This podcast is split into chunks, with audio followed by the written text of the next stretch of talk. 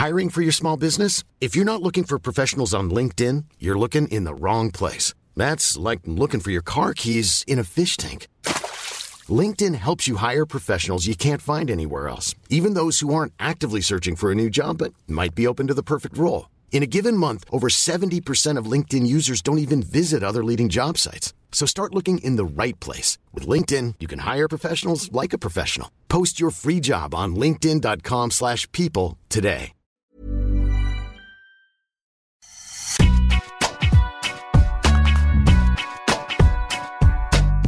Bonjour à toutes, bonjour à tous, bienvenue dans Deep Impact, le premier Masters 1000 de l'année se joue cette semaine, direction les États-Unis et la vallée de Coachella en Californie, pour Indian Wells, l'un des tournois les plus prestigieux hors Grand Chelem. Je suis Anne Boyer, journaliste de la rédaction d'Eurosport et je suis accompagnée comme toujours par Arnaud Di Pasquale. Salut Arnaud. Salut Anne. Pour débattre euh, avec Deep cette semaine, deux journalistes de la rédaction d'Eurosport, Laurent Vergne et Maxime Battistella. Salut à tous les deux. Salut Anne, salut Maxime et salut Arnaud, content de te retrouver Arnaud, on a cru quand t'avais perdu. En couleur. salut, salut, à tous, ouais, on a, on a, vaincu la technique. On va parler euh, aujourd'hui de ce Masters 1000 d'Indian Wells, donc sous des angles euh, différents. D'abord, euh, une occasion de rebond peut-être pour Caroline Garcia, un petit peu en difficulté depuis le début de l'année 2023, mais qui vient d'atteindre la finale à Monterrey et arrive donc plutôt en confiance en Californie. Peut-elle lancer sa saison à Indian Wells? Ce sera notre débat du jour. En parlant de rebond, il y a des joueurs qui sont en plein dedans, à commencer par Alexander Zverev, l'Allemand, qui a impressionné à Dubaï, où il a atteint un niveau de jeu intéressant et rassurant pour la suite, neuf mois après sa terrible blessure à Roland Garros. Peut-il déjà se positionner parmi les favoris? Ce sera notre question qui fâche sans oublier la stat de Jeu 7 et sur un autre joueur de retour au premier plan et peut-être grand favori à Indian Wells. Et l'œil de Deep tourné aujourd'hui vers le grand absent de ce premier Masters 1000 de la saison, Novak Djokovic. Je vous rappelle que ce podcast est à retrouver sur toutes les bonnes plateformes d'écoute, Spotify, Deezer, Acast, Apple Podcast. Abonnez-vous, n'hésitez pas à nous laisser un commentaire. Vous retrouverez également sur eurosport.fr des extraits vidéo de cette émission. Les joueuses et les joueurs sont prêts. Deep Impact, c'est parti. Et on va démarrer, une fois n'est pas coutume, euh, par euh, l'œil de Deep, ce, nouveau euh, podcast. Arnaud, il y a un grand absent, évidemment, dans ce premier Masters 1000 de la saison à Indian Wells, en plus de Rafael Nadal qui est toujours en convalescence, c'est Novak Djokovic, toujours interdit d'accès aux États-Unis à cause de son statut de non vacciné. Il attendait continuer d'espérer une dérogation euh, qui n'est pas arrivée. Donc, il a dû déclarer forfait pour ce, pour ce Masters 1000 d'Indian Wells, une décision qui a fait grincer des dents. Ouais, c'est, peut-être la fin du feuilleton. Joko et le gouvernement US. En tout cas, il a eu l'appui hein, de l'USTA et euh, les organisateurs de tournois.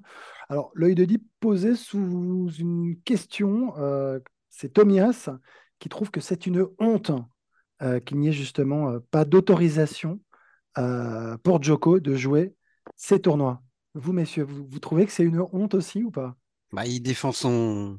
Ah, bien sûr. Son gagne-pain. Euh, je vous rappelle quand même que Tomias, c'est ouais, le directeur du tournoi, du, tournoi d'Indian Wells.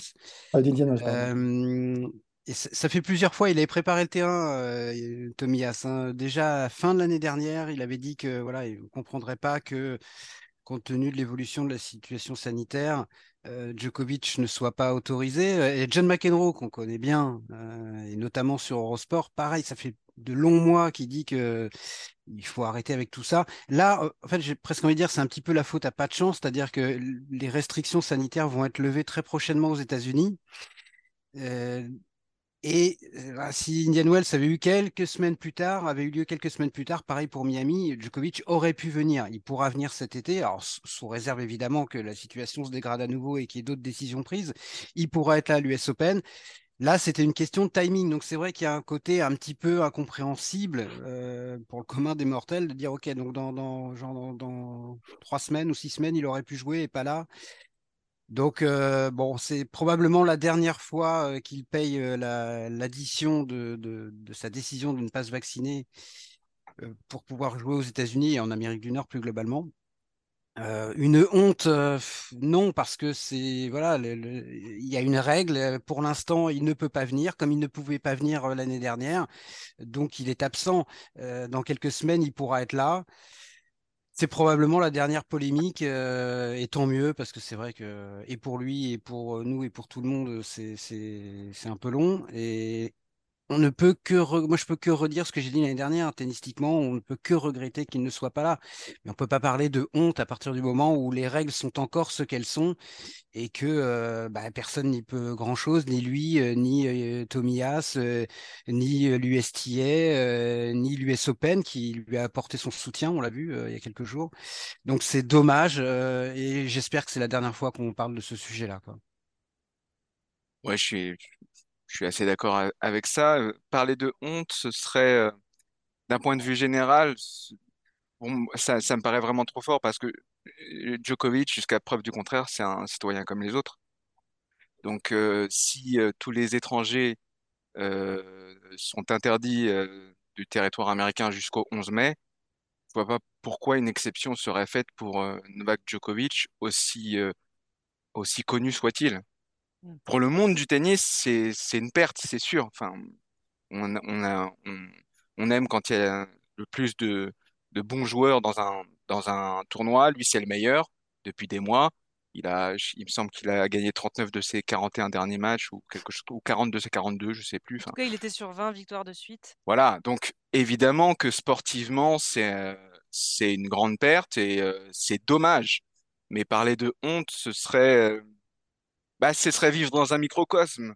Donc, euh, pour nous, fans de tennis, c'est dommage, mais pour le, pour le, pour le reste des citoyens et des autres étrangers qui voudraient venir aux États-Unis avant le 11 mai, c'est normal. C'est normal qu'ils puissent pas. Je pense que le signal envoyé aurait pas forcément été très bon euh, de la part des autorités américaines. Voilà, exactement. Ce qu'on peut regretter, c'est que ces, ces restrictions n'aient pas été levées avant, alors que c'est le cas dans, dans tous les autres pays ou dans la majeure partie des autres pays, comme euh, ça a été le cas notamment en Australie, où il n'y a pas eu de problème pour euh, Djokovic cette année. Euh, Laurent parlait de, John McEnroe. John McEnroe, oui, c'était même élevé avant le, dernier US Open. Oui, hein. oui, oui. ça fait un moment. là, là tout le monde est unanime. Hein. Exactement. il, en a, il en a remis une couche euh, là récemment, John. Donc c'est donc c'est vrai que c'est le côté tardif, le côté le côté très protecteur, protectionniste de, de, la politique américaine qui, euh, qui peut être, euh, qui peut être critiqué, ça. Mais euh, à partir du moment où la règle est la même pour tous les étrangers, je ne vois pas pourquoi elle serait différente, tout, Novo, tout Novak Djokovic qu'il soit. Ce qu'il faut noter, c'est que lui a une, a, une, un comportement assez exemplaire. Oui. il a il a utilisé tous les moyens possibles de pression pour pouvoir participer, mais à partir du moment où il a, où il n'a pas pu. Euh, il s'est retourné et il s'est retiré pardon, du tournoi avant le tirage au sort pour pas euh, fausser entre guillemets ce tirage. Donc ça, c'est plutôt, c'est plutôt à mettre à son crédit. Alors en plus, l'agence américaine qui est chargée de la sécurité dans les transports a indiqué que la mesure ne va pas changer avant au moins la, mi-avril, donc ça risque d'être le même problème euh, pour le tournoi de Miami qui devrait donc bien se jouer à nouveau sans Novak Djokovic qui on le rappelle, euh, co-détient le record de victoire euh, en Californie avec euh, Roger Federer, hein, cinq titres. il doit être frustré de ne pas pouvoir prétendre à un sixième titre cette année, d'autant plus qu'il effectue un, très très bon début de saison. Maxime, tu, l'as évoqué juste avant avec ce 22e majeur à l'Open d'Australie. Il y avait eu un titre à Adélaïde et puis 20 victoires de suite. Une série qui a pris fin à Dubaï, ce qui nous amène donc à notre prochain thème, la stat de Je sais et Math, notre partenaire.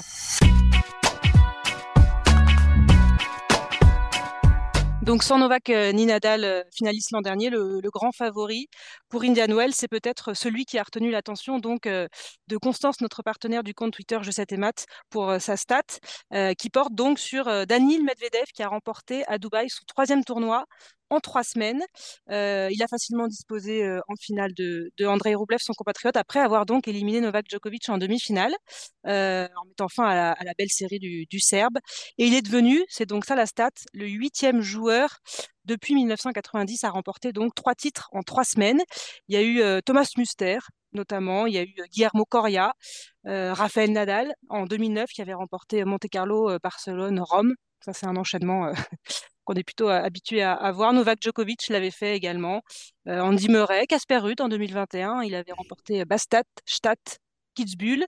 Félix Auger-Aliassime, en fin de saison dernière avec Florence Anvers et Bâle et donc Daniil Medvedev en 2023. Est-ce que on est en train d'assister, messieurs, au retour du, grand Daniil qui lui a remporté donc sa 13e victoire de suite avec ce, troisième titre? Il a été impressionnant face à Novak Djokovic, en tout cas Arnaud. Qui, arrive en pleine confiance, qu'il n'avait plus battu depuis un petit moment. Les quatre derniers matchs avaient tourné en faveur du Serbe. Et là, en 2-7, il est venu à bout de, l'ogre de ce début d'année. Ouais, ouais. Est-ce que c'est le comeback de, de Medvedev? Ouais, j'ai l'impression, en tout cas, moi, que la, confiance, euh, quand tu enchaînes comme ça trois tournois de suite, et puis surtout là, sur le dernier, il met que des fessées. Hein. C'est, quand même que des matchs en 2-7, il se balade euh, jusqu'au bout, donc avec une maîtrise totale, euh, une confiance totalement retrouvée. D'ailleurs, c'est, marrant, c'est ce qu'il dit. j'ai bien aimé son, discours, il dit toujours des choses quand très intéressantes. Et à un moment, il dit il y a des fois, vous faites tous les efforts, vous essayez de tout mettre en place, et rien que le fait de le dire, ça veut dire que vous réfléchissez. Et en fait, il dit c'est que c'est pas encore bien installé. Et le jour où vous y pensez plus, c'est que en fait, vous êtes en confiance et que ça roule. Et là, en fait, ça y est, il est, lancé. Euh, et quand il est dans cette dynamique, il est très difficilement arrêtable. Alors après, moi, je, c'est marrant parce que entend, on lit aussi euh, souvent euh, ce genre de choses, de, dire il est très loin de sa ligne quand il retourne et tout ça. Ok, très bien, mais il l'a toujours été. Et il a, été numéro un en étant comme ça. Après, il est capable de varier, d'aller brouiller les cartes sur des deuxièmes balles notamment, en faisant, j'allais dire un peu n'importe quoi, mais c'est plus pour, euh, justement un peu bousculer ses adversaires, surprendre. Mais il a toujours eu ce, truc-là, et moi je me rappelle même de, lui au tout début, quand il est arrivé dans sa carrière, et on mettait ça en avant en disant attention, il est quand même trop lent, mais en fait, il est loin, mais il avance très vite. Et il a une telle, euh, comment dire, une telle couverture de terrain derrière qu'il est quand même difficile à prendre, même pour tous ceux qui font très très bien service volé, c'est pas facile parce que la volée, il faut qu'elle soit parfaite à chaque fois quand même. C'est ce qu'a essayé de faire Novak Djokovic. Il a beaucoup fait de service volé. Euh, C'était sa nouvelle technique face aux, Russes. Ça avait plutôt bien marché jusque-là, et pas, pas la semaine dernière à Dubaï. Non, non, ça n'a pas marché. J'ai hésité un peu avec Laurent. euh, non, ça n'a dans la Vas-y, vas-y. Ça n'a pas marché parce que parce que Daniel Medvedev a retrouvé, je trouve aussi, au-delà de la, longueur de balle dont on parle beaucoup, beaucoup de longueur de balle, euh, une vitesse de déplacement et une qualité d'anticipation qui sont assez euh, bluffantes pour son gabarit. On a souvent parlé de sa grande taille et ça ça l'handicape pas du tout. C'est le tennis, euh, tennis moderne. De plus en plus de très grands arrivent à, courir et aux quatre coins du terrain sans, sans difficulté. Et à ce niveau-là, il a été assez exceptionnel et, et, euh, plus que la vitesse, je, je, veux insister sur l'anticipation. Il sent que ça va arriver, il sait qu'on va le jouer comme ça maintenant. Euh, Djokovic l'a joué plusieurs fois comme ça, en enchaînant service volé. Et euh, donc il, il, sentait le truc arriver, il l'a a parfaitement, parfaitement contré. maintenant, je pense que comme tout match, c'est un rapport de force. Et j'ai trouvé que Djokovic n'était pas le, non plus le Djokovic de la seconde semaine de l'Open d'Australie euh, dernièrement. J'ai trouvé plus impatient. Alors, c'est dû aussi évidemment à, Medvedev qui lui fait toujours jouer le coup de plus. Mais je pense que Djokovic était quand même dans une semaine de, reprise. Il ne s'est pas beaucoup entraîné avant ce tournoi de Dubaï et qu'il a, il a, il a mis en place tout au long du tournoi une stratégie assez, enfin, très offensive, très expéditive. Hein. Il a souvent refusé le, combat du, du, fond. Alors contre des adversaires euh, moins, moins durs, euh, ça a marché. Contre Medvedev, surtout ce Medvedev-là, avec cette confiance-là, ça ne pouvait pas passer. Mais ça en dit plus. Euh, ce qui est sûr, c'est qu'elle est plus importante euh, pour Medvedev que grave pour euh, Djokovic, mmh. ce, ce, résultat, ce match-là. il y a, je crois que c'était il y a 15 jours après son titre à Rotterdam, on avait déjà un petit peu abordé le sujet sur le côté est-ce que voilà, c'est le début d'un nouveau cycle positif?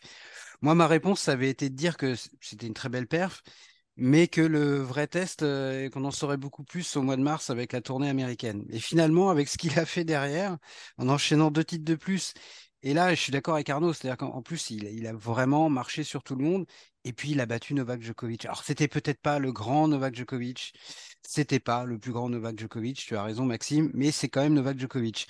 Et il perd tellement peu de matchs que je pense que quand tu gagnes un tournoi en battant ce joueur-là, euh, je vais pas dire que pour sa confiance, c'est encore plus important d'avoir battu Djokovic que d'avoir gagné ce tournoi, mais je suis pas loin de le penser quand même.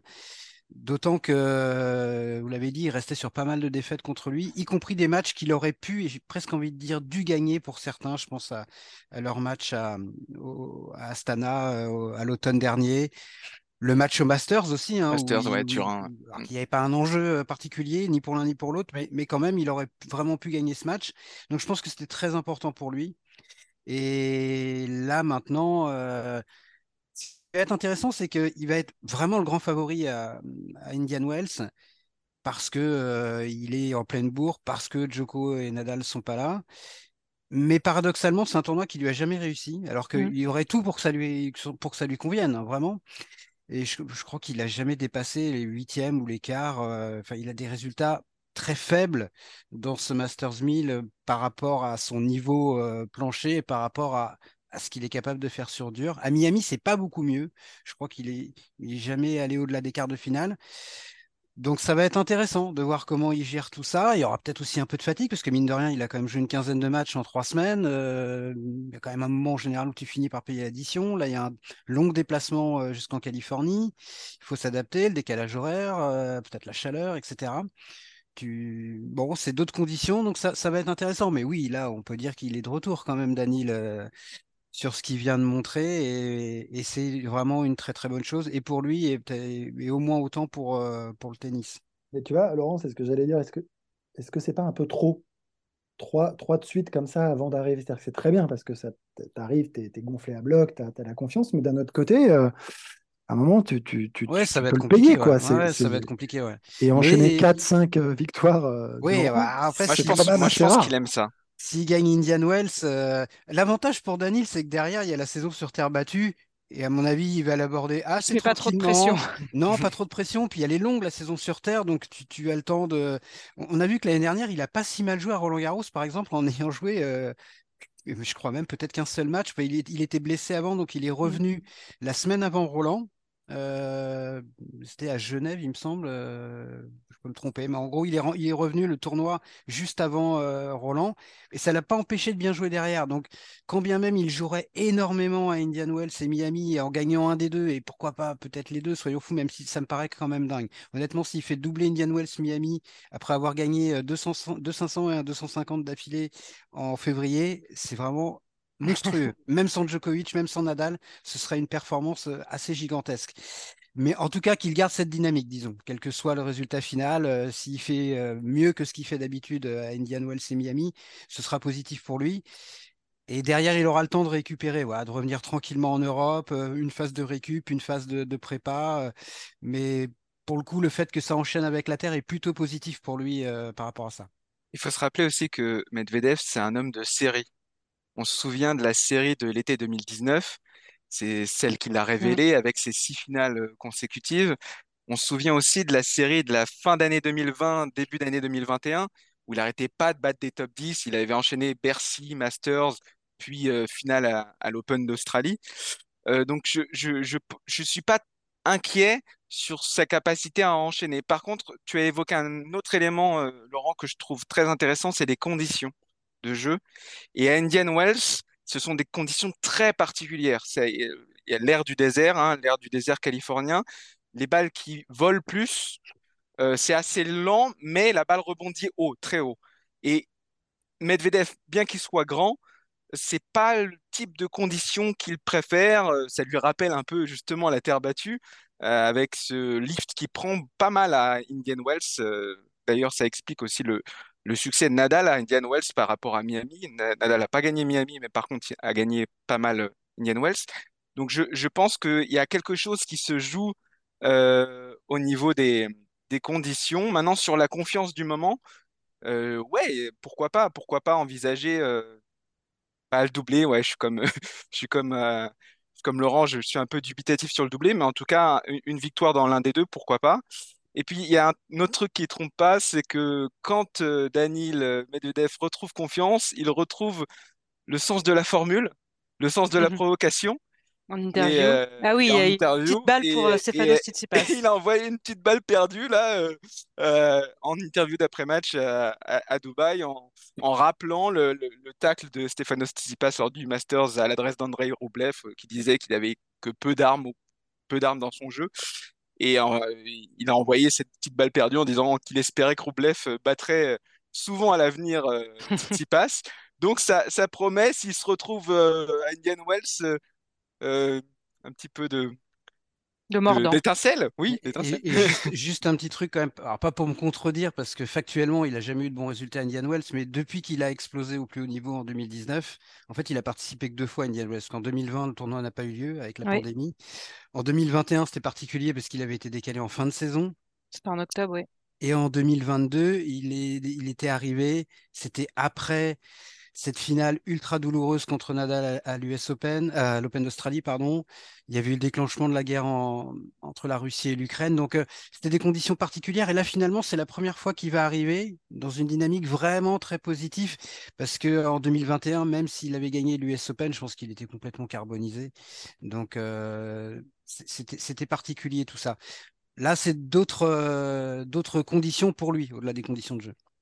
Et pour compléter euh, donc sur ce grand retour, euh, en l'espace de trois semaines, il a remporté donc plus de titres que sur l'ensemble de la saison 2022, hein, où il avait remporté que, que deux titres, et battu plus de top 10 que sur l'ensemble de cette saison 2022. Euh, Quatre top 10 battus contre trois sur l'ensemble de la saison 2022. Donc c'est pas mal. Hein.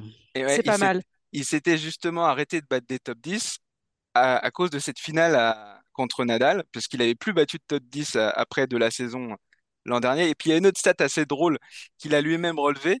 Ah oui, sur euh, le statut de Djokovic. J'aime bien quand Novak Djokovic est numéro 1 mondial parce, que je, mène 5-3 dans, dans, les duels quand il est numéro 1. Alors que quand il ne l'est pas, j'ai perdu les 6 les six matchs qu'on a, qu'on a joués tous les deux.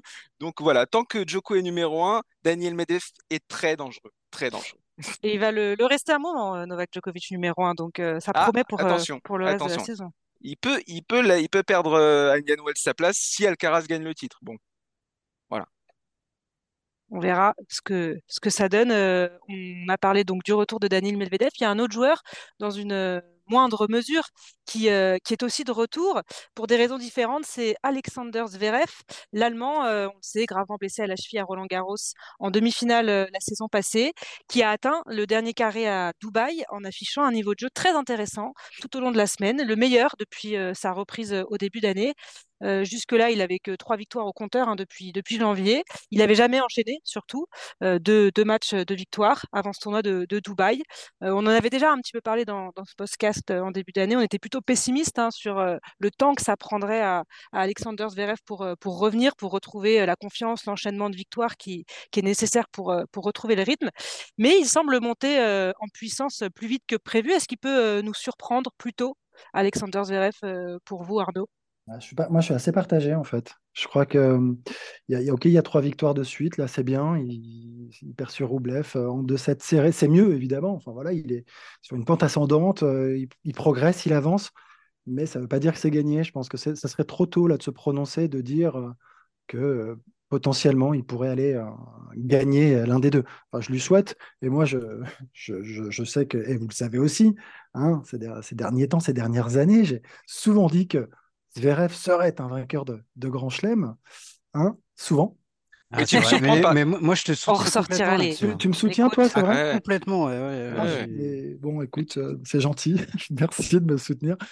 vous avez rigolé parfois aussi. Hein oh, Jamais on se permettrait pas. Ça taquine, c'est normal. Non, mais, mais, mais c'est un, un, joueur. Enfin, après, on, on, connaît ses travers quand euh, il commence à avoir l'élastique dans le dos, qui commence à jouer trop loin de sa ligne. Qui... Ok, mais commence à louper et il, nous fatigue un petit peu. En revanche, quand euh, son tennis se met en place, c'est quand même, c'est quand même génial et il sait tout faire quoi. Et sur toutes les surfaces quasiment aujourd'hui, il est capable d'aller remporter euh, contre n'importe qui des, gros matchs. Hein. Donc euh, maintenant, de là à dire qu'il est favori sur les tournois qui arrivent, je suis assez sceptique quand même. Hein. Là, c'est trois victoires, c'est Lechka, ok, énorme joueur certes, mais O'Connell et Sonego, bon, c'est bien, c'est bien. C'est dans le processus de, retour. Ça fait du bien, Mais on est loin du compte. Ouais, c'est beaucoup trop tôt pour euh, dire qu'il est un prétendant au titre à Indian Wells, par exemple. Alors peut-être qu'il le gagnera, j'en sais rien, mais en tout cas, mais c'est pas le plus important pour lui. À mon avis, ce qui est hyper important, c'est qu'il vive des semaines. J'ai l'impression quand même que la défaite contre le... la défaite, le match contre Murray à Doha lui a fait beaucoup de bien. C'était un vrai match à la baston, il l'a perdu, mais il a besoin de ces matchs-là. Tout ce qu'il vit en ce moment, c'est un préalable à peut-être un retour au niveau qui était le sien avant, euh, avant sa grave blessure. Peut-être qu'il retrouvera jamais ce niveau-là, on ne le sait pas, mais en tout cas, il doit passer des étapes et il est en train de les passer. des matchs à la baston comme ça, à la muerte, où tu te fais mal, tu gagnes, tu perds, j'ai presque envie de dire peu importe. Le résultat, c'est pas le plus important pour moi aujourd'hui pour Zverev. Et des semaines comme à Dubaï, où tu joues quatre matchs comme ça, où tu enchaînes. Et le plus intéressant au-delà de son niveau de jeu, c'est de voir qu'il a eu du répondant et cette capacité à enchaîner les matchs. Donc pour moi, il est vraiment sur la bonne voie, mais euh, c'est c'est pas le sujet presque de savoir ce qu'il peut faire à Indian Wells. Ce qu'il faut qu'il fasse, c'est enchaîner. Voilà. Donc il a besoin de gagner forcément pour pouvoir enchaîner, pour sa confiance, pour son rythme, pour son tennis, pour son physique, pour tout. Mais pour moi, il est dans la phase du processus qu'il a amorcé depuis qu'il est revenu. Moi, je le trouve plutôt en avance par rapport à ce que j'imaginais. Euh, je pensais que ce serait mmh, ce qu'il a vécu là, on va dire la deuxième quinzaine de février. Je l'imaginais plutôt euh, au printemps, moi, par exemple. Donc, euh, je le trouve plutôt en avance sur les temps de passage qui étaient des temps de passage raisonnables. Tant mieux. Maintenant, voilà, gagner un Masters 1000, c'était peut-être beaucoup lui demander aujourd'hui, mais et encore une fois, je pense que c'est pas l'enjeu fondamental pour pour Alexander Zverev là dans, dans les tournois qui viennent. Sur, sur, le chemin du comeback, il, a franchi un cap il n'est pas au top, pas du tout, mais il a franchi un vrai cap la semaine dernière. Euh, et comme le dit Laurent, les, matchs, euh, euh, les matchs tendus, ça, ça permet de reprendre des repères, des repères importants sur la façon dont on gère les, moments importants, à la fois sur le plan physique, mais surtout sur le plan mental. donc il a eu cet échec contre Murray à Doha. Mais ce qui est intéressant, c'est que le match suivant à la baston, contre les Hetska, il l'a gagné. Et en renversant les Hetska, qui est quand même l'un des hommes en forme depuis le début de saison, avec un tennis très fluide, très beau à voir, euh, quart de finaliste à l'Open d'Australie. D'ailleurs, Thomas Berdych euh, était là en tribune à Dubaï. On ne sait pas s'il va devenir son, coach. Euh, il n'en est pas question pour l'instant, mais bon, il le suit attentivement. Ce qui veut dire que le, le, garçon a quand même beaucoup de potentiel. Mais donc, gagner ce match-là en renversant en renversant les SK, en partant mal et en parvenant mentalement à prendre le dessus, c'est quelque chose de très intéressant et ce qui me, rend positif pour l'avenir, je, encore une fois, on ne parle pas de victoire en Masters 1000 là, je parle en, termes de progression, euh, c'est qu'il euh, qu'il n'a plus d'appréhension sur les courses. Ce que j'ai vu à Dubaï, j'ai vu des, des contres en, en, bout de course côté coup droit sur des appuis très très extrêmes, hein, où il faut des reprises d'appui, où il faut solliciter la cheville droite vraiment très fortement, cette, cheville qu'il avait martyrisée à, Roland Garros. Il a réussi à les, à les, à les maîtriser, ces appuis, et il, n'a plus l'appréhension qu'on sentait encore en Australie. On la sentait, il était encore lent dans ses déplacements. Là, je, je le sens beaucoup plus, euh, beaucoup plus vif, et euh, il y a de très bonnes séquences. Il a retrouvé totalement sa première balle de service qui est, euh, qui est redevenu létal et ça lui a, ça lui a, permis, de, ça lui a permis de gagner des matchs euh, pratiquement euh, que, que grâce à elle, hein, en, étant sûr de ses jeux de service et en accélérant et en, sur, sur les retours. Ce qui lui manque, évidemment, c'est plus de plus de d'esprit d'initiative encore, avec sa puissance, plus de plus de montée au filet, même s'il en a, même a, déjà progressé à Dubaï dans ce secteur. Donc, il lui manque encore de, petits éléments pour arriver à son top, au top qu'on avait vu à Roland Garros, où il avait été très impressionnant il y a, il y a presque un an maintenant. Euh, à Indian Wells, je confirme que ça va être dur parce qu'en huitième de finale, selon le tableau, il devrait croiser un certain Daniel Medvedev dont on vient de parler. Euh, soyons prudents. Mais justement, ça, ça, tombe plutôt bien ce, ce Masters 1000 d'Indian Wells qui arrive euh, au moment où il va avoir besoin d'enchaîner et d'aller chercher des, des grosses victoires et surtout des, des, matchs où il y aura de la bagarre. Et, dans ces grands tournois, euh, ça, peut, ça peut être le cas euh, assez vite, même dès les premiers tours. Ouais, et puis il a, il encore une fois, il, il, a vraiment besoin de jouer ces matchs-là. Il va j'espère pour lui qu'il en gagnera de plus en plus. Il va peut-être en perdre plus qu'il n'en gagne euh, au début, en tout cas contre des, profils du type euh, Medvedev, hein, évidemment, parce que je pense pas qu'ils soient encore prêts à, battre ces joueurs-là s'ils sont à leur meilleur niveau. Encore une fois, si on a le Medvedev version 2022 contre Gaël Monfils l'année dernière à Indian Wells, il, sera prenable. Mais ouais, je, peux que, répéter ce que j'ai dit. Pour moi, il est dans un processus qui sera plus ou moins long et qui, pour moi, est plutôt plus rapide que je ne l'imaginais pour lui. Donc, il, ça doit lui faire du bien tout ça et lui montrer qu'il est il, repart quasiment de zéro. Donc l'avantage de cette situation-là, c'est que tu as l'impression d'avancer et d'avancer euh, même parfois très vite. Alors même si la, ligne d'horizon qui s'est fixée est très loin, hein, elle est très lointaine parce qu'il avait atteint un tel niveau avant sa blessure que c'est compliqué, mais euh, tu engranges quand même des éléments positifs au fur et à mesure. Donc ça, c'est très bien pour lui. Et puis il n'est pas pressé. Je trouve qu'il est, il est ah calme. il, lui, il affiche pas du tout d'ambition trop vite. Euh. Je pense, en tout cas, j'espère, et je pense que c'est le cas, que il a eu beaucoup de temps pour réfléchir aussi avec cette blessure et, et de, de... c'est son frère, il me semble, Micha, qui euh, dans une interview à Eurosport juste avant le début de l'Open d'Australie avait expliqué qu'il s'était beaucoup recentré aussi sur la notion de plaisir, de prendre du plaisir. Là, tu, tu, tu recommences, tu redeviens un joueur de tennis et je pense que sa blessure a été tellement grave aussi qu'il s'est peut-être demandé si tout simplement s'il arriverait à rejouer. À rejouer, mais en tout cas à un niveau suffisamment euh, intéressant pour, pour, prolonger sa carrière. Euh, donc voilà, ils ont beaucoup insisté là-dessus et mm, ça peut l'aider, ça aussi, de, fait de, s'éclater, de, retrouver le plaisir simple du jeu.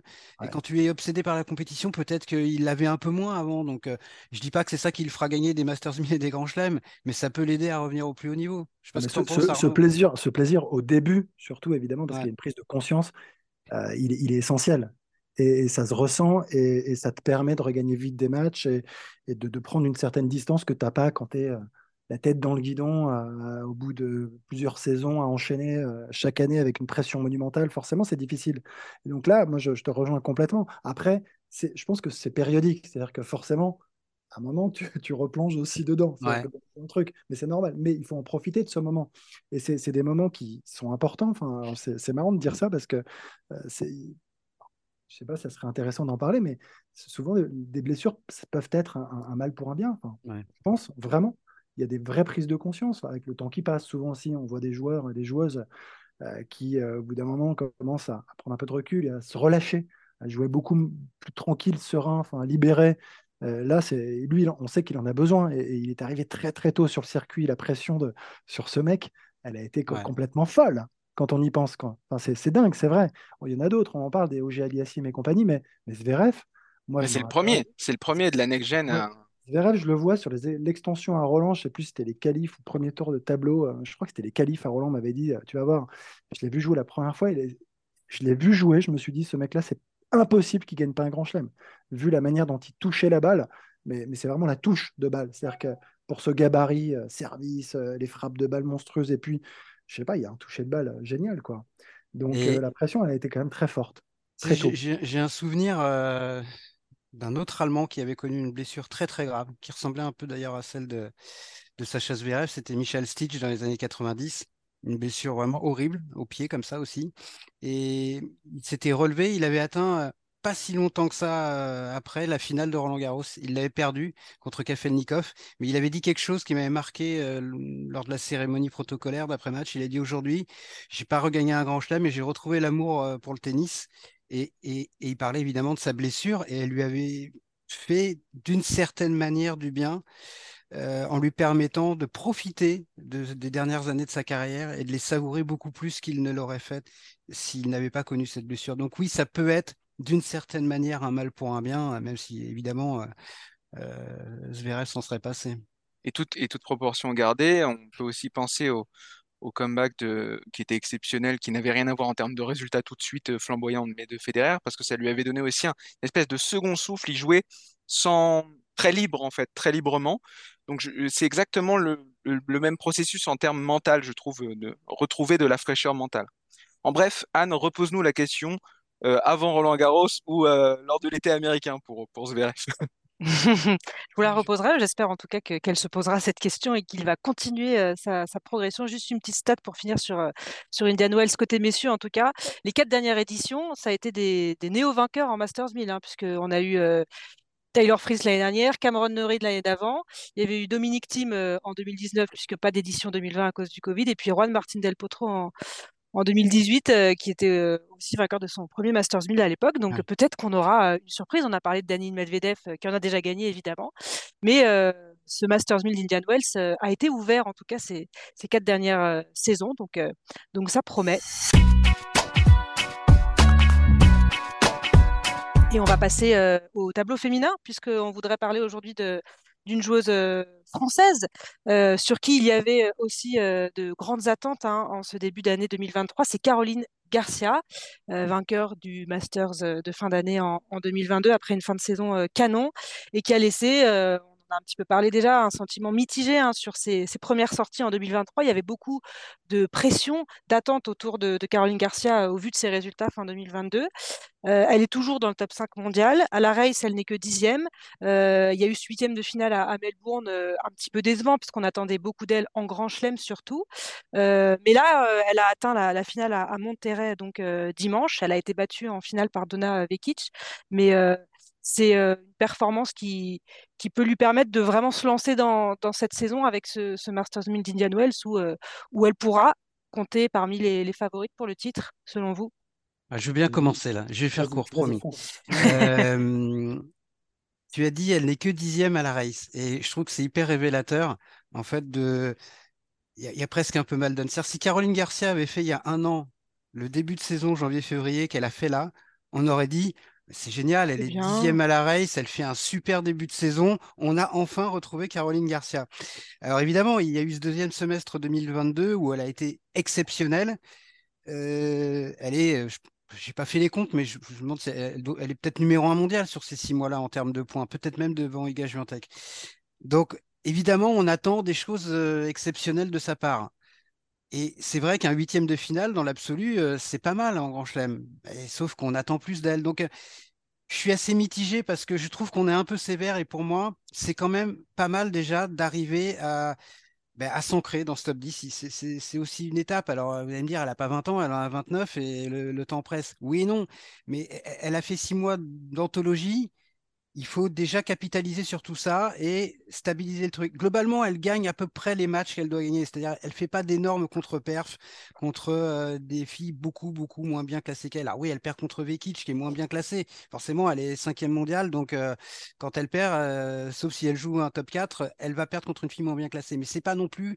Elle a fait deux finales quand même. Donc si tu regardes le bilan comptable, un huitième en Grand Chelem, deux finales, c'est pas mal. Ce qui lui manque, c'est peut-être un titre, peut-être aussi une victoire significative, parce qu'elle je crois que en termes de classement, sa meilleure victoire, c'est son premier match de la saison contre, contre Martic. Je crois, je il me semble que c'est ça, qui devait être 38 ou 40e.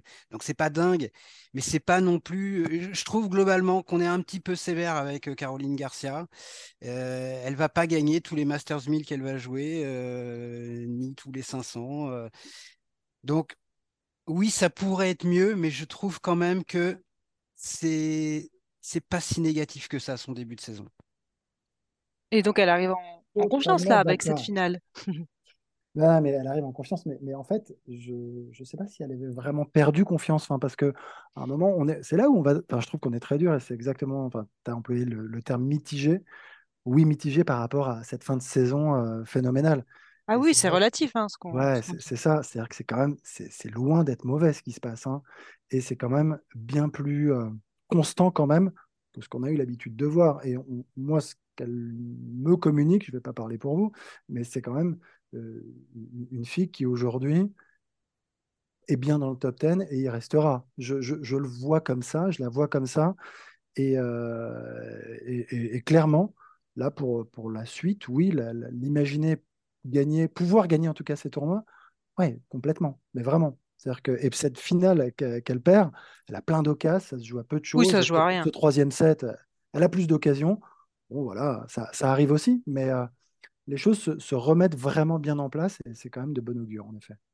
Ouais, pour, pour euh, revenir sur ces occasions, elle était à 2 sur 16 sur ses balles de break euh, en finale à Monterrey. C'est ça qui est, qui est le plus frustrant. D'ailleurs, il me semble qu'elle a laissé un message sur les réseaux sociaux où, elle disait repenser à toutes ces balles de break, repenser à, ce coup droit qu'elle avait euh, mal joué. Enfin, je, je- c'est en fait c'est symptomatique euh, de, euh, de la pression qu'elle se met quand même. Alors moi, ce qui, ce qui, ce qui m'interpelle là, dans, dans ces résultats-là, dans ces deux défaites en finale, puisqu'elle a été en finale à Lyon aussi, hein, et euh, Oui, elle a été battue par une jeune américaine qui avait jamais remporté de, de tournoi, Alicia Parks. euh, qui a joué, un- on, peut le dire, le meilleur tennis de sa vie, en tout cas cette semaine-là, qui a un tennis presque à la Serena Williams, hein, c'était assez euh, impressionnant je au serais pas du... surpris qu'elle en gagne d'autres des tournois. Ouais, ouais, ouais, je, je pense aussi. Euh, Oui, ce qui ce ce m'interpelle, c'est que elle n'a pas perdu, je suis d'accord avec Arnaud, elle n'a pas perdu confiance, en tout cas entièrement par rapport à, à la fin de saison 2022.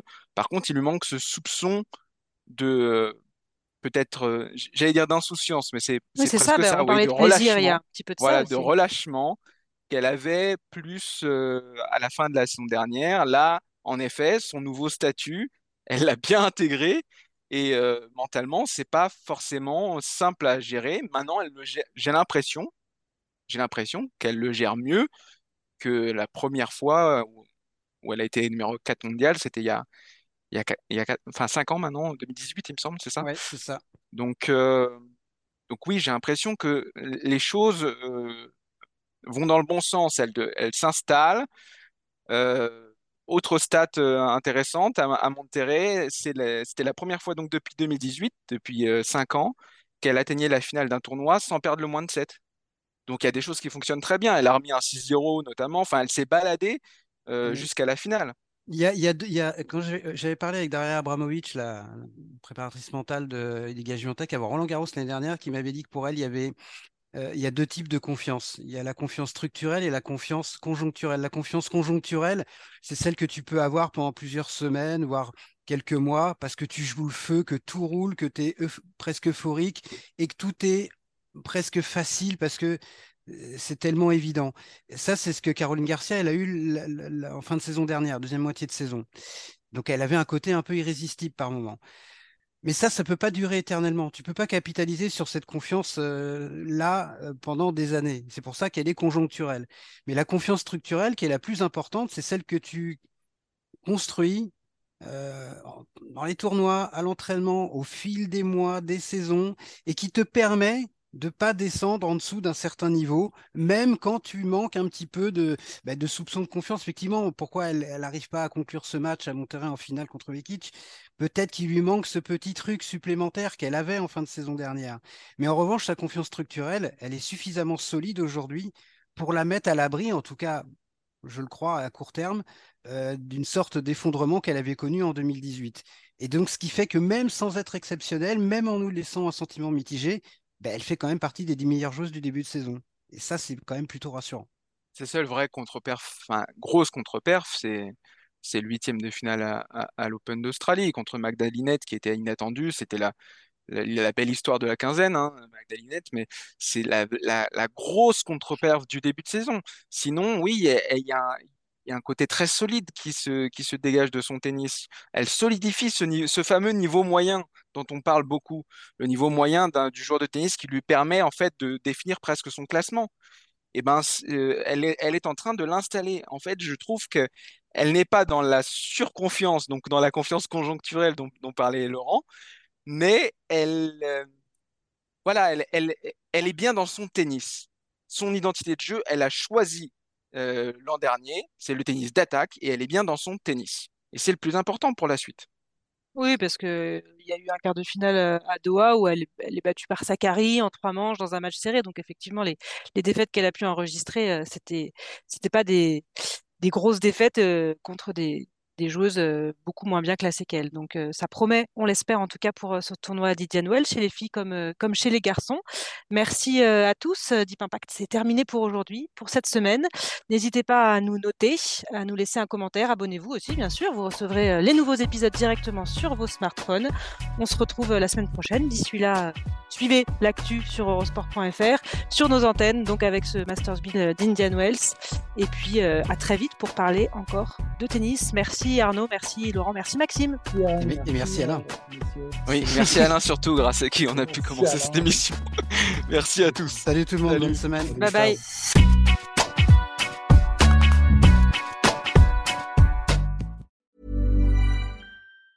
Mom deserves the best, and there's no better place to shop for Mother's Day than Whole Foods Market. They're your destination for unbeatable savings, from premium gifts to show-stopping flowers and irresistible desserts. Start by saving 33% with Prime on all body care and candles. Then get a 15-stem bunch of tulips for just $9.99 each with Prime. Round out Mom's menu with festive rosé, irresistible berry chantilly cake, and more special treats. Come celebrate Mother's Day at Whole Foods Market.